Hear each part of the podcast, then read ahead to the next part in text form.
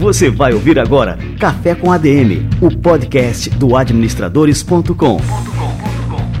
Apresentando Leandro Vieira.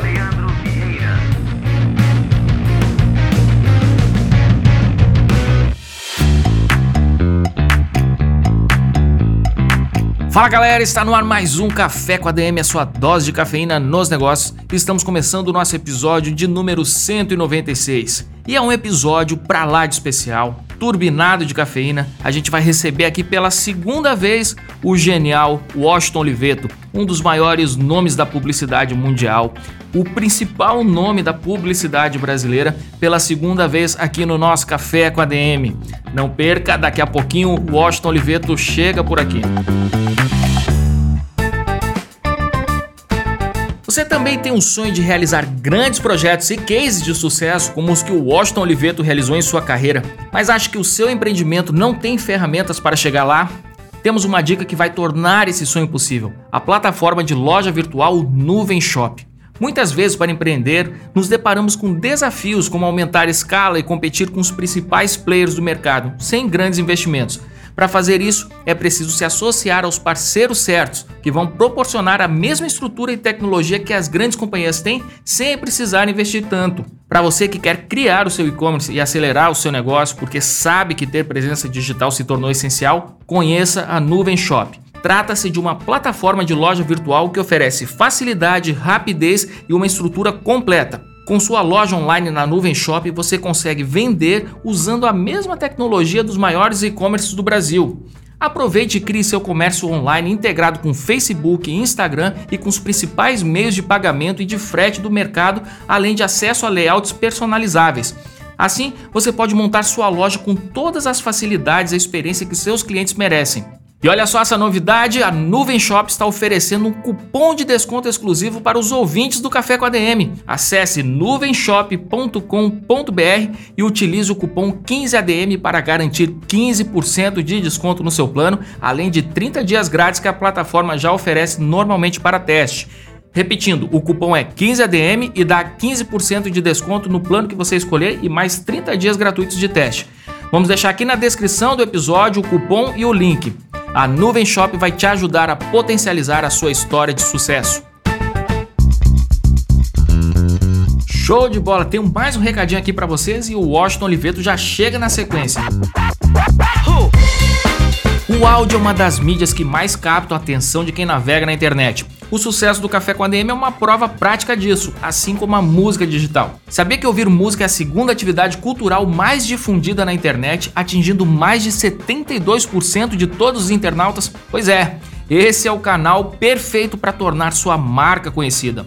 A AudioEd, empresa especializada em soluções de publicidade em áudio digital, tem um alcance de 42 milhões de pessoas apenas no Brasil e consegue direcionar seu anúncio para a audiência certa, gerando resultados concretos.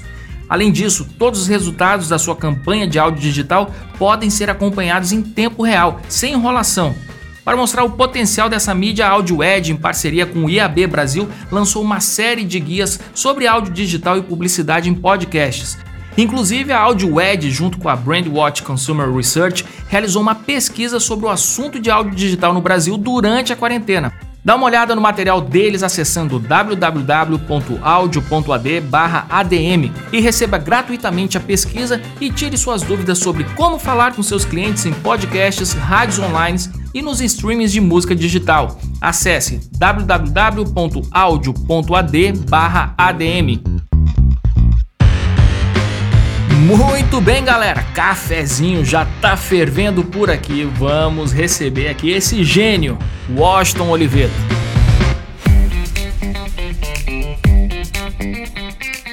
Washington, eu queria começar é, aqui apresentando você direitinho aqui para o nosso público. Você dispensa apresentações, mas eu queria só ressaltar alguns números, né? Você ganhou mais de 50 leões no Festival de Publicidade de Cannes. Você também foi o único latino-americano a vencer o prêmio Clio Awards em 2001 e é também considerado uma das 25 figuras-chave de publicidade do mundo pela revista britânica Media International, né? Você foi o fundador aí da W Brasil, e também responsável por algum dos comerciais que marcaram assim a vida de muita gente, principalmente aqueles que viveram nos anos 80 como eu. Posso citar aqui algumas lembranças, como o cachorrinho da Cofap, a campanha do primeiro sutiã da Valizer, né, que também foi considerado um dos 100 comerciais mais importantes do mundo. É, que mais? O Garoto Bombril. Tem muita coisa aqui para a gente relembrar dessas peças clássicas. E eu queria começar justamente do começo, Washington. Eu li no teu livro que você já está cansado de contar essa história, né? Como que você ingressou no mundo da publicidade. Mas eu acho tão interessante, né, o seu otimismo. É, acho que é uma das características mais marcantes assim da sua personalidade. Você estava no seu Carmanguia, isso com 19 anos de idade, furou o pneu e casualmente isso foi em frente a uma agência de publicidade. Né? E ao invés de ficar ali reclamando que tinha furado o pneu, você foi lá é, pediu um emprego, né? Queria que você começasse contando esse episódio aí para a turma. É, basicamente é o seguinte, né? Eu acho que todo mundo na vida nasce para fazer alguma coisa bem feita. E são raros aqueles que têm a sorte de descobrir qual é essa coisa. Eu, no início da adolescência, como eu tinha aprendido a ler e escrever muito jovem, com cinco anos de idade, eu lia muito e eu queria trabalhar com alguma coisa onde se escrevesse. Eu queria escrever para todo e qualquer tipo de mídia, apesar de que na época a palavra mídia ainda não existia. A palavra mídia foi implantada fora das agências de publicidade, dos veículos, pelo Marshall McLuhan, quando eu já estava na faculdade. Eu queria escrever, mas por outro lado eu admirava muito o trabalho do meu pai, que era um vendedor. E aí eu racionalizei na adolescência, que é onde misturava escrever com vender, vender com escrever, era na criação de publicidade. Eu tive muita sorte porque a geração anterior à minha já tinha profissionalizado a publicidade brasileira. Então eu comecei num momento muito bom. Aquele dia que furou o pneu, eu estava indo para a faculdade. E eu estava louco para trabalhar. Eu nunca tive habilidade manual nenhuma. Eu falei, ah, troco o pneu depois vou pedir um estágio. Era uma agência pequena. Eu falei para o dono da agência que me atendeu. Ele falou: O que, que você quer aqui, menino? Ele estava chegando também. Eu tinha o cabelo até o ombro, jardineira sem camisa, essas coisas. Eu falei: Olha, eu vim aqui porque meu pneu furou. E eu quero um estágio, porque eu vou ser muito bom nesse negócio. E o senhor está no seu dia de sorte, o senhor devia aproveitar, porque meu pneu não costuma furar duas vezes na mesma rua. E ele gostou daquilo que eu falei, acabou me dando estágio e assim tudo começou. Que legal. E assim, logo na sequência, você começou a trabalhar, você é, também ganhou um prêmio, acho que com 20 anos de idade, se não me falha a memória, que foi com o comercial O Homem de 40 Anos, né? Não, foi antes. Foi antes. O primeiro prêmio que eu ganhei foi com 19. Uhum. Foi com o comercial Pingo das torneiras Deca. Ah, tá. Nossa, inclusive tá na nossa homenagem que a gente fez para você. A gente vai publicar depois aqui. É esse, então foi o primeiro prêmio. Esse foi, foi o primeiro comercial que eu escrevi. Foi o Leão de Bronze. Eu, na época, fiquei em maior dúvida quem tinha errado, se eu ou o Júlio. ah, o Homem de 40 anos foi o primeiro leão de ouro da publicidade brasileira que eu ganhei dois anos depois. Olha só, então assim, muito jovem, você ainda estava na faculdade nessa época? Eu estava, mas péssimo aluno, porque eu trabalhava dia e noite. Que eram duas faculdades, né? Psicologia e também comunicação. Aí eu larguei a psicologia, fiquei só com comunicações, mas mesmo assim eu, eu matava muita aula, eu estava muito dedicado ao trabalho.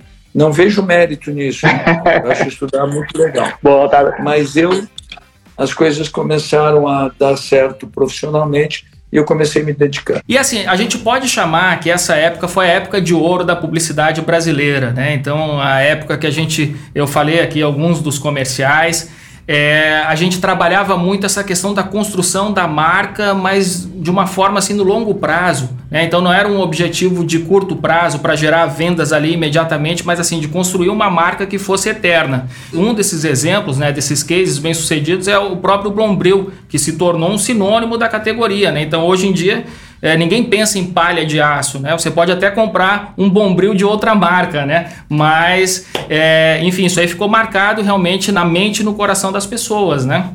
Esse período que eu iniciei, a publicidade já estava profissionalizada, que é os anos 70. Período sem dúvida nenhuma, mais exuberante da publicidade brasileira, se localiza entre os anos 80 e o início dos anos 90. Curiosamente, não é só da publicidade brasileira, é da publicidade mundial. Hoje foi muito curioso, minha mulher encontrou sem querer um querido amigo meu, que é considerado o publicitário mais importante aqui da Inglaterra, o John Haggart, que inclusive é Sir, e a gente é muito amigo. O John teve umas circunstâncias de vida aqui em Londres parecidas com as que eu tive no Brasil, e nós dois, as circunstâncias de vida depois invadiram o mundo. E aí, Patrícia falou com ele e tal, e eu liguei para o John agora à tarde, aqui já é de noite, né? É, e a gente estava falando exatamente da, da exuberância dos anos 80 e 90 foram anos realmente, sob o ponto de vista criativo, muito, muito brilhantes. E é o que foi que aconteceu depois disso, Washington? Assim, onde é que a gente perdeu a mão na publicidade? É, qual é a influência da internet, que a gente está falando também, né? Até meados dos anos 90 não tinha internet massificada ainda no mundo. Né? E depois disso a internet chegou com tudo, né? É, isso tem alguma influência na forma como a gente comunica as marcas, como a gente é, faz publicidade? São vários os fatores não existe um culpado, por exemplo, não vamos culpar a internet, que é uma coisa maravilhosa. Não vamos culpar a melhoria da tecnologia, que é uma coisa sensacional. Mas tem momentos em que isso trabalhou contra. Por exemplo, quando eu comecei a trabalhar, uh, as condições de produção eram muito ruins. E a gente teve que aprender a pensar muito simples para fazer boas ideias. Nos últimos anos, as condições de produção melhoraram muito. E ao invés de isso ter sido usado, na maior parte das vezes, para verbalizar, para realizar grandes ideias, isso tem sido usado, muito usado, para esconder a falta de uma ideia. Por isso que você vê muita publicidade que se diz bonito, bem feito, legal. Do que, que é mesmo isso? A outra coisa, no Brasil particularmente, se estabeleceu uma errônea luta de classes entre online e offline. Uma luta de classes bobinha, porque não tem um vencedor. Na verdade, a gente precisa pensar sempre que a existência de algo novo é sempre maravilhosa, mas não inviabiliza o que existia de bom já existente. As coisas têm que andar juntos o tempo inteiro, e particularmente na publicidade, onde a grande busca nossa é ter uma grande ideia, e cada vez mais uma grande ideia que possa ganhar a característica dela mesma e da mídia onde ela está sendo veiculada. Ou seja, ela se for uma ideia que vai para uma mídia tecnológica, ela tem que se movimentar bem lá. Se ela for para o folhetinho para distribuir no pedágio, ela tem que se movimentar bem lá, sempre uma ideia central. Aqui em Londres, particularmente, onde a média da publicidade sempre foi muito alta, apesar das coisas não serem tão brilhantes, as coisas não estão tão mal quanto ficaram em outros países. Dou um exemplo daqui de Londres. O rádio vive um momento melhor do que nunca.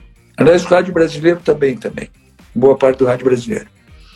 A televisão aberta continua bem e a televisão por assinatura muito bem. As revistas não morreram, os jornais também não, porque souberam se reinventar. Isso em Londres, né? Você está falando? Isso em Londres. Perfeito.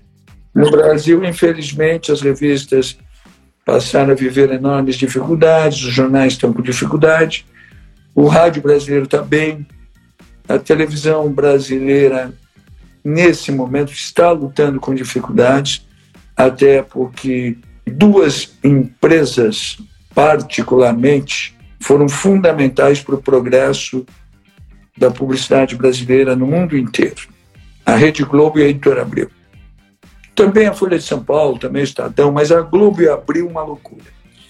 Infelizmente, nessa loucura toda, a gente deixou praticamente de ter a Abril e hoje existe uma coisa quase que estapafúrdia de tentar desinventar a Rede Globo, o que é uma loucura porque transformaria o Brasil em termos de comunicação numa Bolívia, nada contra a Bolívia, tudo contra o Brasil decair. Washington, eu quero pegar aqui um trecho do seu livro, da sua biografia, autobiografia, o segundo volume dela, e eu quero resgatar um momento aqui da nossa entrevista, do nosso bate-papo. É, na sua biografia você fala o seguinte: cresço muito nos momentos de dificuldade. Isso tem sido fundamental para mim, porque assim como a vida costuma ser generosa comigo, de vez em quando ela me prega peças e me sacaneia de verdade. É, esses momentos de dificuldade, como você falou, a gente vivia, por exemplo, uma escassez de recursos é, tecnológicos, enfim, e aí a, a, publicidade respondia com criatividade. Em muitos momentos da vida, quando a vida nos pressiona, né, e a realidade nos impõe ali é, obstáculos terríveis, a gente também responde com, com criatividade. É, você acha que isso é fundamental para o exercício da criatividade, a gente passar por dificuldades, a gente ter alguma escassez de recursos? Não, eu acho melhor não passar por dificuldades. Mas eu acho normal todos nós na vida passarmos por algumas dificuldades e a gente tem que estar preparado para isso. Essas coisas que eu citei aí da minha vida é muito curioso. Uh, eu com cinco anos de idade eu tive uma febre que não se sabia o que era. E seria um problema. E até hoje não se sabe o que foi mas minha família me deixou imobilizado de medo que fosse algo muito grave. Aquilo era uma tragédia, mas foi quando eu aprendi a ler e escrever. Acabou sendo bom, certo? Eu profissionalmente vivi alguns momentos da crise econômica profissional brasileira extremamente dramáticos. Tive que aprender a me livrar deles. Em 1996, eu fui fazer uma palestra na Austrália e peguei um vírus no avião. E podia morrer por causa daquele vírus. Fiquei três meses tomando antibiótico na veia e me treinei para trabalhar naquele período. Eu fui sequestrado 53 dias e criei uma disciplina para não enlouquecer e sair vivo. É, isso é impressionante. Agora, no período do coronavírus, eu estou trabalhando como nunca e estou procurando, além de tudo, segurar a minha estrutura emocional, a estrutura emocional dos meus amigos e colegas via o mundo online, a estrutura emocional da minha família aqui em casa. Enfim, são momentos de dificuldade que a gente tem que aprender a superar. Aliás, é curioso, né? com todas as críticas que possa se fazer e muitas vezes procedentes com os exageros no mundo digital, as crianças com o telefone na mão 24 horas por dia, o excesso de mensagens trocadas e tal, vamos imaginar que este momento que nós estamos vivendo sem WhatsApp, sem Instagram, sem esse tipo de coisa, seria infinitamente mais difícil. A gente está falando agora, a gente está sendo produtivo, a gente está se distraindo dos problemas, a gente está informando pessoas, a gente está participando graças a esse mundo. Então é importante pensar assim. E é importante pensar que, olha, é aquela história, né? É claro que é melhor você ser rico, você ser saudável, você ser charmoso, tudo isso, do que você ter problemas. Mas você vai ter alguns problemas. É mais que natural. E é importante saber superar os problemas. Eu estou me lembrando agora de uma das passagens das cartas de Sêneca, é, em que ele falava para alguém o seguinte: é triste de você que não passou nenhuma dificuldade na vida, porque ninguém sabe do que você é capaz e nem você mesmo. Então é importante, né, inclusive a gente passar por essas dificuldades para a gente saber até o que, que a gente é capaz de fazer diante, né, de cada obstáculo que a gente enfrenta, né? Ah, eu, na maior parte das dificuldades que eu passei na minha vida, eu conheci um cara que eu não conhecia. Eu percebi algumas possibilidades minhas ou alguns potenciais que eu sinceramente eu não sabia que tinha. E não acho mérito não, hein? Nem demérito se você não perceber. É uma circunstância só. E agora, esse momento específico que a gente está vivendo, né? Então, assim, o mundo todo está assolado por essa pandemia, é, as marcas estão, muitas estão perdidas sem saber o que fazer, muitas é, tomaram algumas atitudes erradas, né, de comunicação, que foram mal interpretadas pelo público. É, como que as marcas devem se comportar agora durante esse momento? Porque afinal, assim, a, atividade econômica ela deve continuar, então a, a comunicação faz parte disso, é essencial para que a atividade econômica aconteça. Mas qual que é a, a tônica da comunicação nesse momento que a gente está vivendo? Qual que deve ser? Olha, eu tenho repetido isso, falei disso aqui, falei disso em entrevistas para o Brasil, falando para você agora. Esse é um momento onde, evidentemente, as empresas têm que ter consciência que não é a hora de vender, é a hora de informar. É um momento que as empresas, ao invés de ambiciosas, têm que ser generosas. E ao invés de oportunistas, o que é muito feio, têm que ser oportunas. Então, as empresas têm que informar, têm que contar para as pessoas aquilo que elas precisam fazer para melhorar a vida delas e a vida de todos. As empresas que fizerem isso, certamente, quando esse episódio terminar, e vamos esperar que termine, né? Se sairão muito bem, porque sairão com suas imagens fortalecidas. Sejam líderes, sejam empresas em crescimento.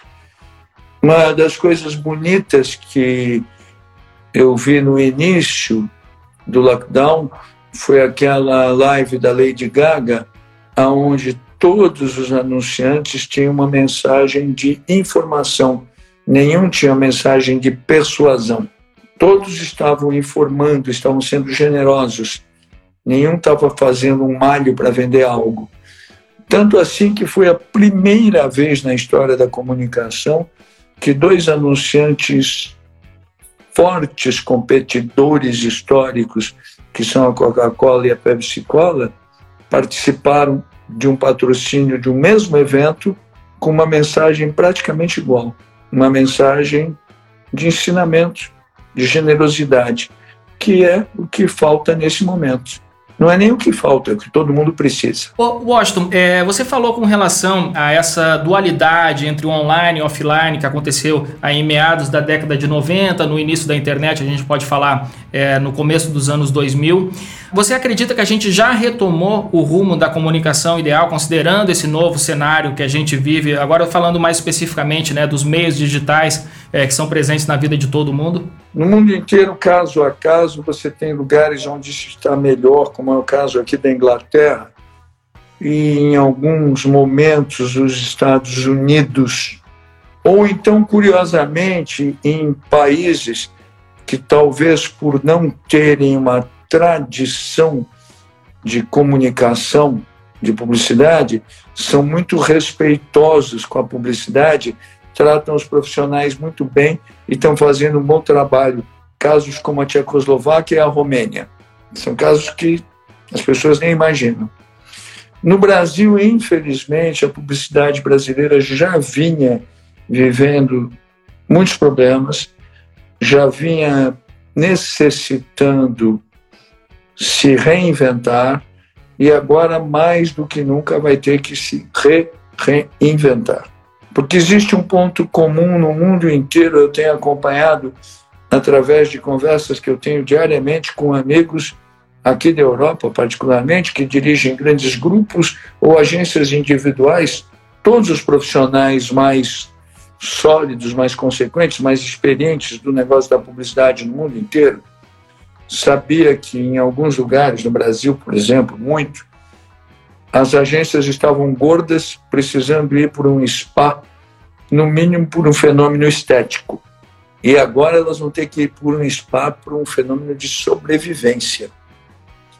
Nesse período agora do home office, um ponto em comum na maior parte das agências, maior parte assim, 100%, é que os clientes só querem falar com quem manda ou com quem teve a ideia. Eles não querem nenhum adereço da, da profissão. Eles não querem nenhuma reunião a mais, não muito necessária, cancela.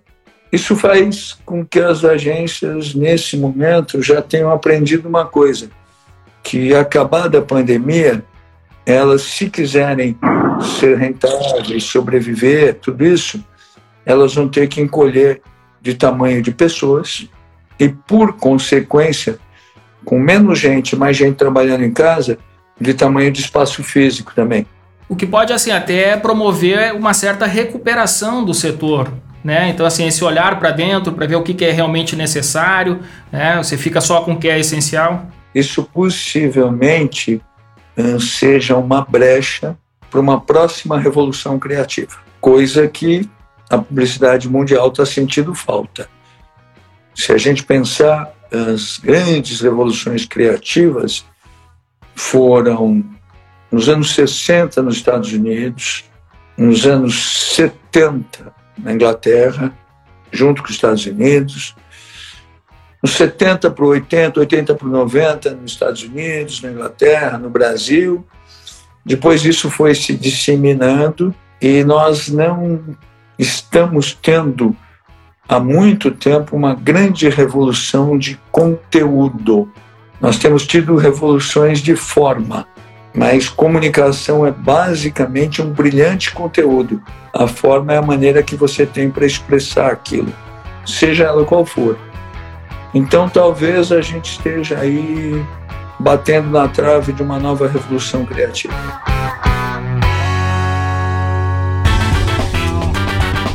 Ô Washington, me diz uma coisa, a sua forma de, de trabalhar, de exercer a publicidade mudou ao longo dos anos? Você enxerga, porque assim, você tem essa visão clássica né, da, da, publicidade, a importância da construção, a importância do conteúdo, né, a importância a, a, aos detalhes que fazem parte da essência da coisa, né? É, mas isso mudou alguma coisa no jeito como, como você cria, quando você concebe uma campanha? É, eu te diria o seguinte, que tem um detalhe. Eu mesmo tendo fundado três agências diferentes, sido diretor de criação de uma agência maravilhosa como a DPZ, tendo começado cedo nisso e tal, uma coisa que nunca mudou é que no fundo, no fundo, eu sempre fui um, um redator, um redator para toda e qualquer mídia. Sempre busquei na minha vida fazer uma publicidade que eu tirasse totalmente da vida, das coisas que acontecem na vida real, transformasse em publicidade e devolvesse para a vida. Isso continua valendo até hoje, não importa qual seja a mídia. Ou seja, eu, felizmente, faço com a mesma facilidade ou dificuldade, porque a gente trabalha muito, qualquer peça para qualquer veículo. Pode ser para o mundo digital, pode ser para um, uma peça de rádio, o que quer que seja. Eu acredito cada vez mais, e é assim que eu estou me movimentando já nos últimos anos, que a gente não dá para usar só a palavra publicidade, a gente está falando de comunicações. Então eu sempre fui, no fundo, um profissional de comunicações, eu sempre fui um um contador de histórias bem antes de existir a expressão storytelling. É, eu sempre fui um produtor de conteúdo antes do conteúdo entrar na moda. E não é mérito meu, não. Todos os bons profissionais da história da publicidade se comportam assim. A minha preocupação hoje, onde me interessa fazer coisas, é no que eu chamo de soluções criativas para qualquer tipo de problema de comunicação ou de ideia empresarial. São soluções criativas que às vezes podem até ser a publicidade, às vezes será a criação de um novo produto, às vezes pode ser um conceito diferenciado de mídia, às vezes interligações. Então, aonde eu me movimento bem há muitos anos é nessa coisa das soluções criativas.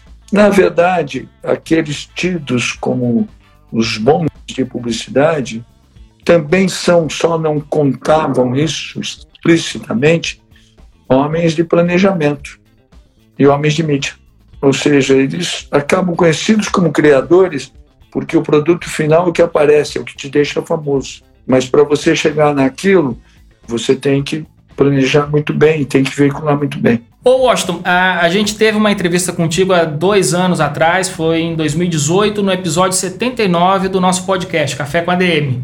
E, e naquela ocasião eu perguntei para você qual que era o segredo. Eu queria entrar de novo, tentar entrar aqui na sua cabeça para saber qual que é o segredo, onde é que vem a intuição justamente para chegar nessa grande ideia né, e você ter as suas grandes sacadas. Né? Então a gente falou, por exemplo, é, de onde é que surgiu o garoto bombril, né? assim, como é que veio essa ideia? O cachorrinho da COFAP. É, quando é que se dá esse estalo né, criativo que determina ali realmente assim o, o sucesso e a eternização de uma campanha? Olha, basicamente é o seguinte: você tem que ter muita informação sobre o produto, para o qual você vai comunicar e sobre o público que é o receptor daquela comunicação. Aí você soma esse cabedal de informações com as informações de vida que você tem, não as informações de publicidade. Se tiver as informações de publicidade, você vai repetir a publicidade que já foi feita. Então, vê o que tem na vida que se encaixa naquilo. A partir desse conhecimento do público, do produto e do que tem na vida, você vai gerar algumas ideias. Aí você vai ter que, primeira coisa, você era o criador, agora você vai destruir as ideias. Você começa a criticar as ideias. Você mesmo, dizer, será que isso vai funcionar? Será que isso é bom mesmo?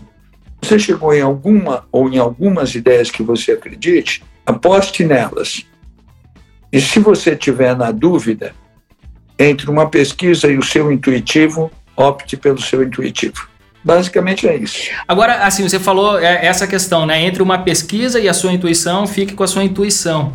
E, por exemplo, na nossa área, aqui na administração, é, as pessoas têm medo totalmente, querem controlar tudo, né? E aí contrata pesquisa de mercado, e aí faz todo tipo de coisa, assim, para tentar diminuir né, essas incertezas na hora de tomar uma decisão. E, e, na verdade, eu acho que na maioria das vezes a gente pega qualquer executivo de sucesso, a, as decisões elas são baseadas na intuição e não no que os dados mostram. Como é que se explica isso? Não, isso é mais do que lógico. Faz parte do sucesso assumir riscos. Agora, eu tenho uma frase que eu gosto muito, eu adoraria que ela fosse minha, ela não é minha, eu não sei o autor, mas que diz que a aventura pode ser louca se o aventureiro for lúcido. Então, quando você assume riscos, não significa que você não julgue, que você não tenha a capacidade de detectar qual é o risco que você está assumindo. Agora, não assumir riscos é bobagem. Agora, por exemplo, no mundo inteiro, de uma maneira mais acentuada ou menos acentuada, pessoas começam a dizer, particularmente consultorias, isso e aquilo, que o fundamental na comunicação é ter métricas para ferir os resultados. Eu acho muito bom, desde que existam os resultados. Só que só existe resultado se você tiver antes disso o processo de sedução do receptor. Senão, não adianta você ter métrica nenhuma você vai aferir resultados medíocres. Então, as métricas são boas, mas elas não são carro-chefe disso. Carro-chefe sempre será a grande ideia. E a grande ideia, normalmente, ela não é fruto de grandes reuniões. O pessoal que faz muita reunião, por exemplo, faz reunião no fundo para marcar uma próxima reunião, porque não conseguiu resolver nada. Comitês dificilmente fazem coisas brilhantes. Você já viu alguma estátua para um comitê? Não tem. Os ingleses costumam dizer há muitos anos aqui que o camelo foi um cavalo inventado por um comitê. Um comitê se, se reuniu para criar um cavalo, mas tinha tanta gente dando palpite que acabou dando um camelo. Vamos sempre acreditar no talento, no intuitivo. E isso não significa porra louquice, não. Isso, na verdade, é seriedade. Aliás, porque as pessoas normalmente, muitas vezes, muitas pessoas confundem seriedade com chatice. Eu conheço pessoas seríssimas que são divertidas e conheço pessoas chatíssimas que só são chatas mesmo. Eu queria te perguntar agora, que também é uma coisa que vai contra o senso comum e, e que a gente pode extrair uma lição valiosíssima disso. É quando você começou a trabalhar lá como estagiário, depois como funcionário da agência de comunicação, você se comportava como dono do negócio. Aí, até aí, beleza, legal. Agora, quando você colocou a, a, sua própria empresa, a sua própria agência, você utilizou uma outra estratégia. Você se comportava como um empregado do negócio.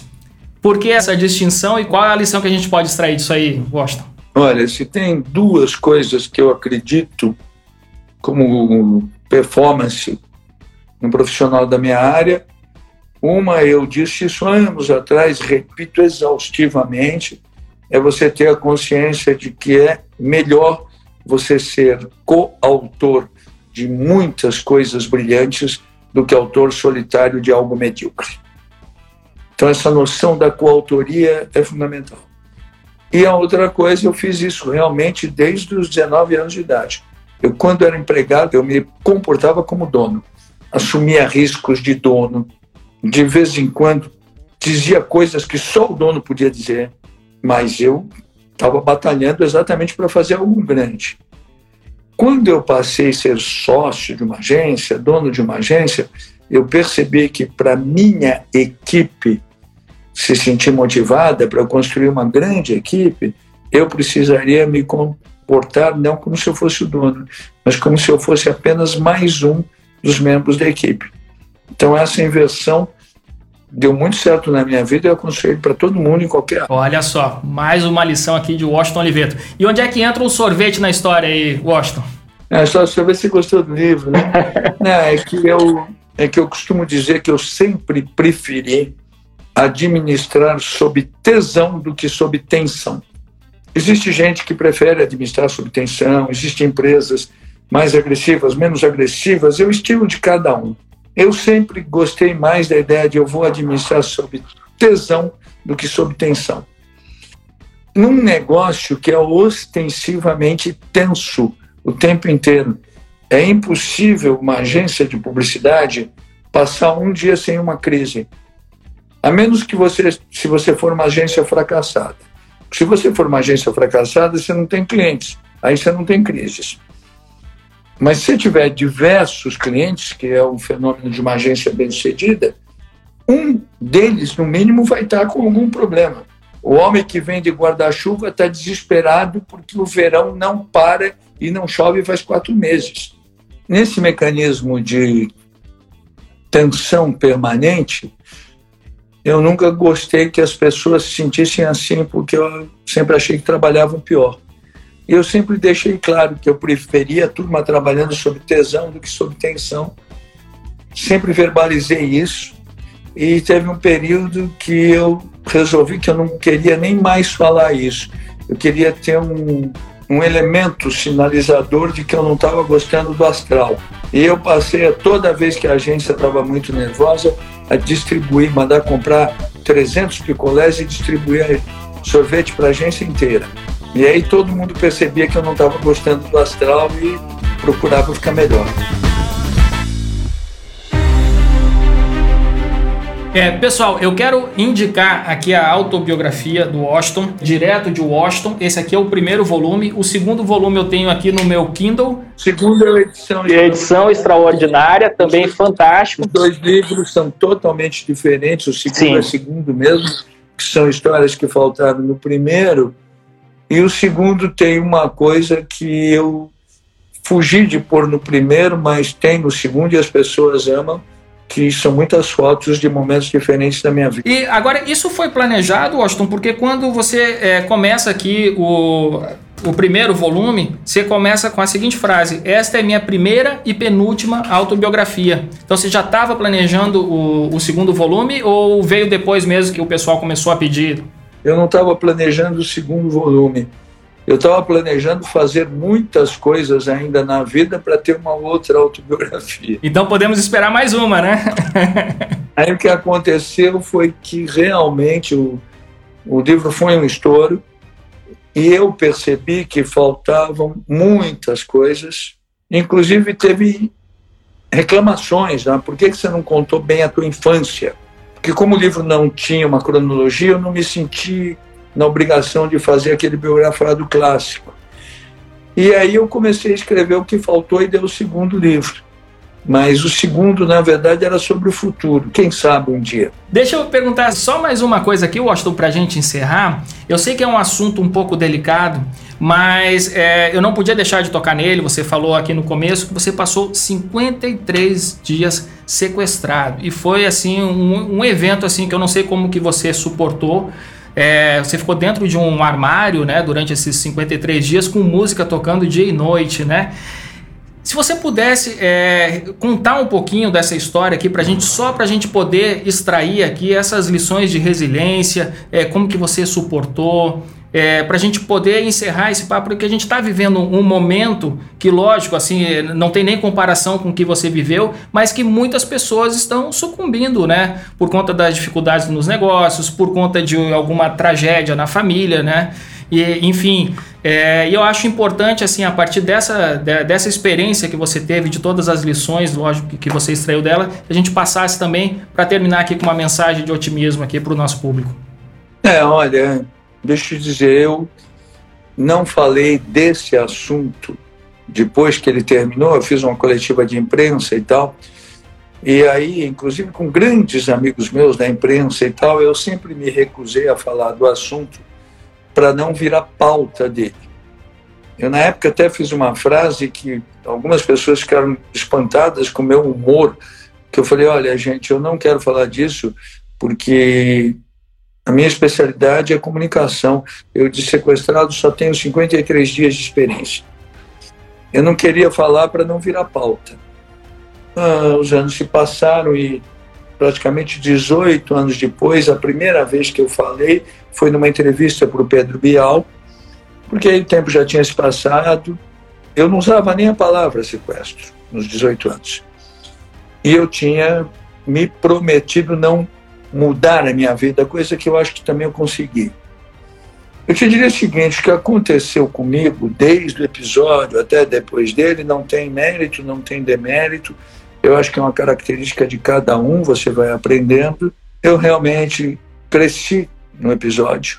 Eu criei pontos focais que, racionalizando, era a ideia de que eu precisava sobreviver porque eu tinha para quem, para onde e por que voltar. E dentro disso eu tentava me controlar ao máximo, fui aprendendo no cotidiano, era muito era muito diferente do, por exemplo, olha, esse episódio agora do lockdown eu estava falando outro dia, já tem um tempo eu falei isso. A gente está vivendo, todos nós, em diferentes circunstâncias, o que eu chamei das semanas de três dias. Tenho ontem, tenho hoje e tenho amanhã. Naquele meu episódio, sendo muito sincero, na minha cabeça passava a ideia de será que vai ter o amanhã? Só isso. Eu tentei me organizar para não ficar maluco, tentei não perder as noções de tempo Tentei pensar muito nas pessoas que eu sabia que estavam querendo que eu voltasse, estavam torcendo. Foi acontecendo coisas belíssimas. Nossa, quando eu escapei daquela história inteira, teve um sujeito, um motorista de ônibus, que desviou um ônibus na Avenida Angélica que ele estava dirigindo para entrar na Rua Novo Horizonte para mostrar para os passageiros onde trabalhava aquele cara que tinha escapado. Olha só que é uma coisa bonita. Amigos meus, como o Lulu Santos, como o Jorge Ben, pararam os shows deles quando saiu a notícia. A minha assistente pessoal da época, a Patrícia Sansoni, tinha um casamento marcado dela para o dia 2 de fevereiro. E ela pensou em cancelar o casamento, porque estava tudo muito triste e tal. E por uma coincidência eu reapareci. Eu não fui mas era no dia do casamento, então aconteceram coisas mágicas. Você não tem muito como explicar. O que eu posso dizer no momento desses, eu falei isso outro dia em algum lugar. A minha geração, por circunstâncias etárias e tal, a gente passou por muitas coisas estranhas. Por exemplo, pela ditadura política no Brasil, que para mim, que tinha jovem, jovem, jovem, era uma tragédia, com amigo meu preso e tal. Passamos pela AIDS, que foi terrível, com gente morta e tal. Uh, nós brasileiros, apesar de eu não estar aí presencialmente, mas a minha relação com o Brasil continua, apesar da distância geográfica ser grande, a distância afetiva é nenhuma. A gente no Brasil, nesse momento, eu acho que vive uma mistura da coisa política com a coisa da saúde, da tentativa do, da ditadura ou não, com a AIDS e tal. E no mundo, o que é pior ainda, isso invade. Teve uma coisa que marcou muito o ano que eu comecei a trabalhar, que tinha uma canção do Caetano e do Gil gravada pela Gal Costa, que eu acho que simboliza muito bem o momento que nós estamos vivendo hoje, que é o Divino Maravilhoso, que diz: é preciso estar atento e forte, não temos tempo de temer a morte. Então, acho que mais do que nunca a gente tem que pensar assim, pensar que, que essa coisa, vamos chamar de coisa isso, né? Essas coisas vão acabar e a gente precisa lutar, além de tudo, para de verdade sairmos todos melhores num episódio como esse.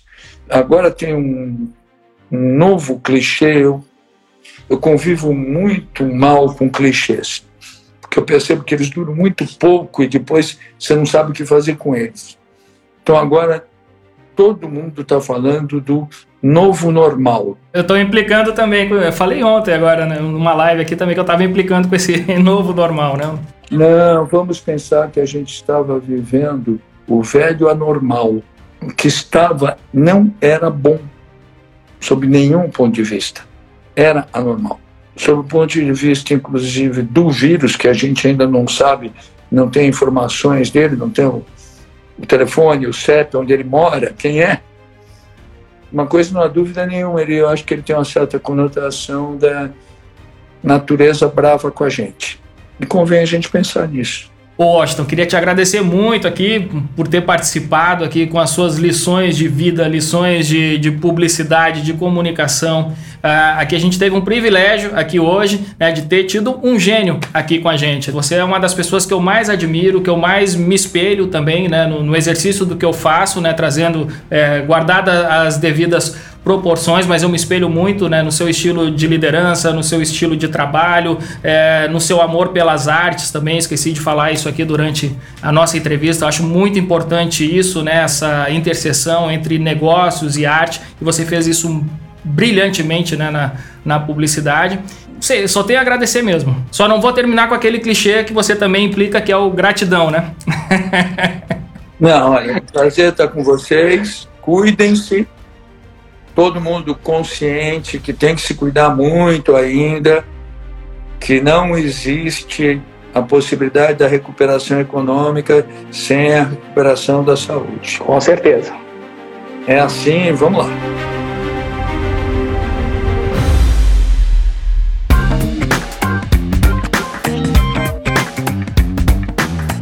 E agora, como que eu termino esse café com a DM? Uma honra receber novamente por aqui o maior gênio da publicidade brasileira, Washington Oliveto, com lições não só para os negócios, mas para a nossa vida como um todo. O cara realmente é um exemplo a ser seguido. Como eu falei aqui durante a entrevista, eu me inspiro muito nele, na, na condução dos meus negócios, na forma como eu encaro a vida, como eu encaro a administração, como eu encaro o empreendedorismo. E tenho certeza que você aí do outro lado também se inspirou demais com esse podcast de hoje esse é um daqueles episódios que eu termino aqui com um sorriso no rosto e aquela sensação de dever cumprido. Mas é isso aí, galera. A missão não termina por aqui. Na semana que vem a gente volta com mais cafeína para vocês. Espero vocês aqui na próxima sexta-feira em mais um episódio do Café com a DM, a sua dose de cafeína nos negócios. Até lá.